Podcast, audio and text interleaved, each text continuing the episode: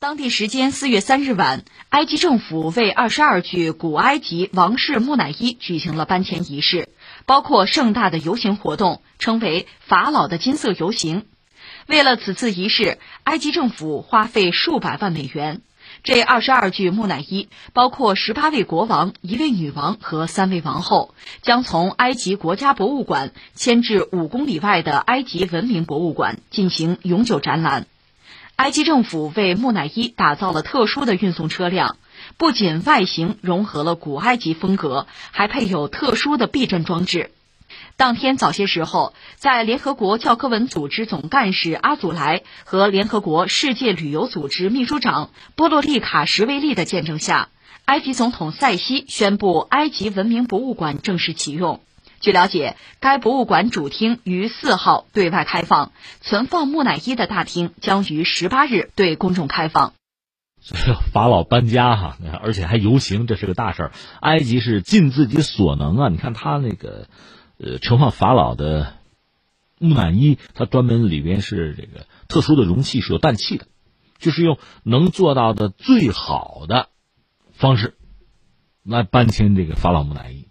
甚至连这个道路都重新修了，让它更平坦一点，就是尽了最大的力。因为埃及这个国家，我们知道经济也谈不上很发达，就尽其所能了。埃及最近倒是很有名，前两天是这个苏伊士运河被一条集装箱船给堵了，四百米长，正好打横给堵住了，好不容易疏通了啊！现在我看有调查说说这个责任啊，呃，以前说是天气责任，沙尘暴，现在说不是，不是船长人为责任，甚至我看说要索赔，索赔可能得有十亿美元的啊。这埃及方面，当然我也看到这个钱恐怕最终得保险公司想办法去了。这个放在一边，然后现在是法老他们的木乃伊要做这个整体的搬迁，一下子，你看十八位男性国王的法老，还有一位女王，还有三位王后，二十二具木乃伊，这里边大名鼎鼎的包括著名的埃及法老吧，就图特摩斯三世、拉西美斯二世等等吧。另外那位女王是新王国时期的，叫哈特舍普苏特。这位女王在新王国时期啊，距今天是三千来年吧，相当于咱们这个商朝那时候吧，那是古埃及相当鼎盛，甚至是最辉煌的时代。啊，既然说到这，这位女王我们就扯两句啊。古埃及女王很少，屈指可数吧。这位是在史料上有记载的，有人说她和谁特类似？和武则天很类似。她本人曾经是法老图特摩斯二世的夫人，就是皇后吧。结果呢，老公就是法老驾崩了，她呢不甘心，只是做个太后垂帘听政，干脆的你们闪开，打破古埃及的这个男权社会的传统啊，成了一代女王。她曾经修建过著名的神殿，现在一般就叫做这个哈特舍普苏特神殿，大概公元前一千四百八十年左右吧，就搞起来的，非常的宏伟啊。他死以后继位的就是托特摩三世，所谓的战神法老吧。当时他治下古埃及呢，疆域非常的广阔，是一个大帝国，国土面积是前所未有啊。今天那个地中海东岸啊，什么利比亚呀、苏丹呢，都是他们家的啊。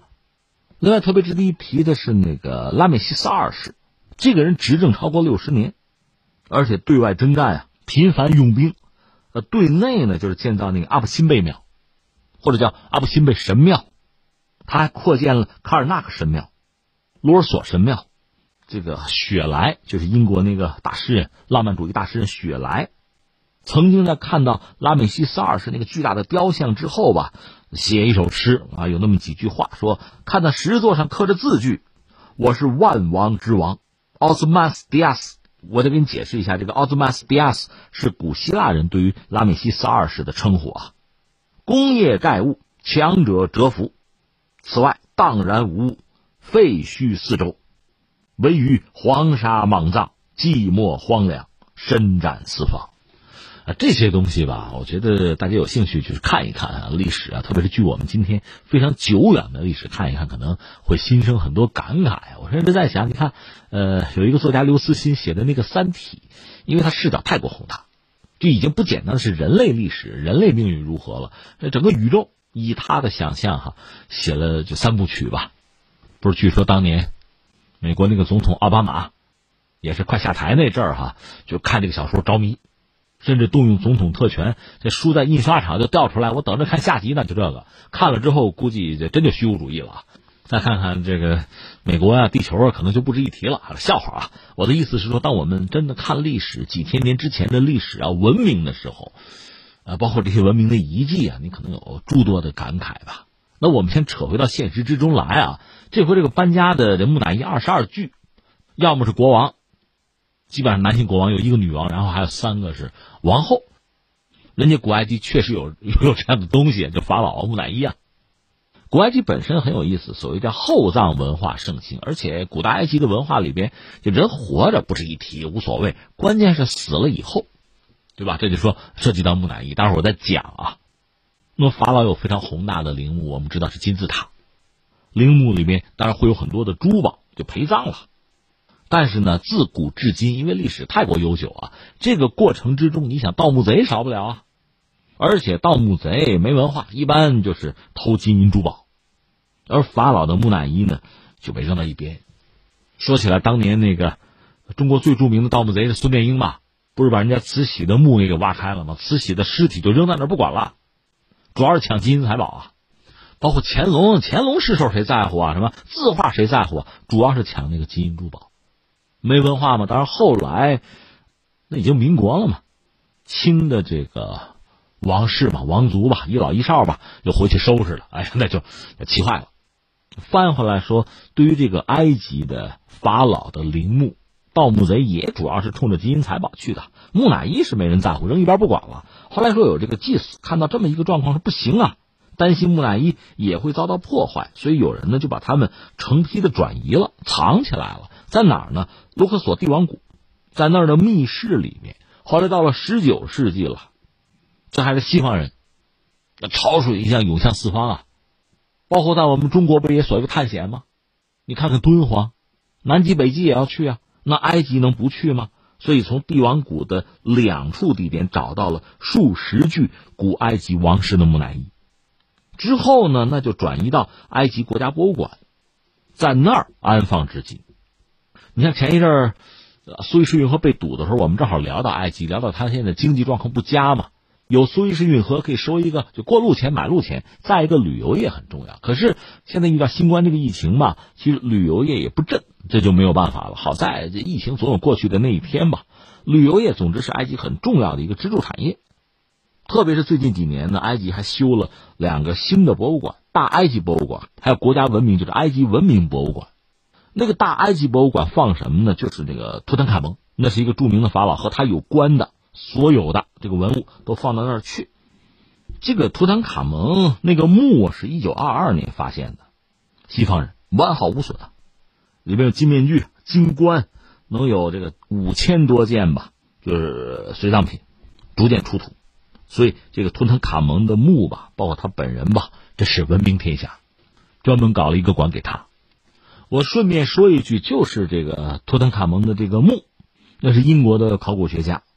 就是霍华德·卡特那帮人去的嘛，在墓中发现了所谓法老的诅咒的铭文，就说谁扰乱了法老的安眠，死神将张开翅膀，啊降临他的头上。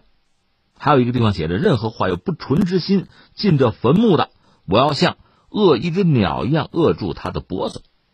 而且据说这个诅咒不是应验了吗？很多学者、考古学家先后神秘死亡啊，不有这么一档子事儿吗？但是现在人们能够猜测的说，可能他们在墓里边就遭遇了什么病毒啊、细菌呐，或什么吸血蝙蝠之类的，有这样的说法。你说，哎，他知道这个，啊你还动？而且这次这二十二具木乃伊你还敢搬？这不是为了埃及的未来吗？为了旅游吗？这是我们说一个博物馆，还有一个啊，王室木乃伊是转移到呃埃及文明博物馆，在那儿展出。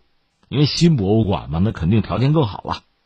一方面更适合保存木乃伊，另一方面呢，可以接待更多的游客，所以才会有这次这个大动作。而且是联合国教科文组织那个总干事阿祖莱，还有联合国世界旅游组织的秘书长叫波罗雷卡什维利，是在他们见证之下，由埃及总统塞西宣布，埃及文明博物馆正式启用。这个主厅四号就要对外开放了。它有一个大厅专门存放木乃伊的，十八号开放。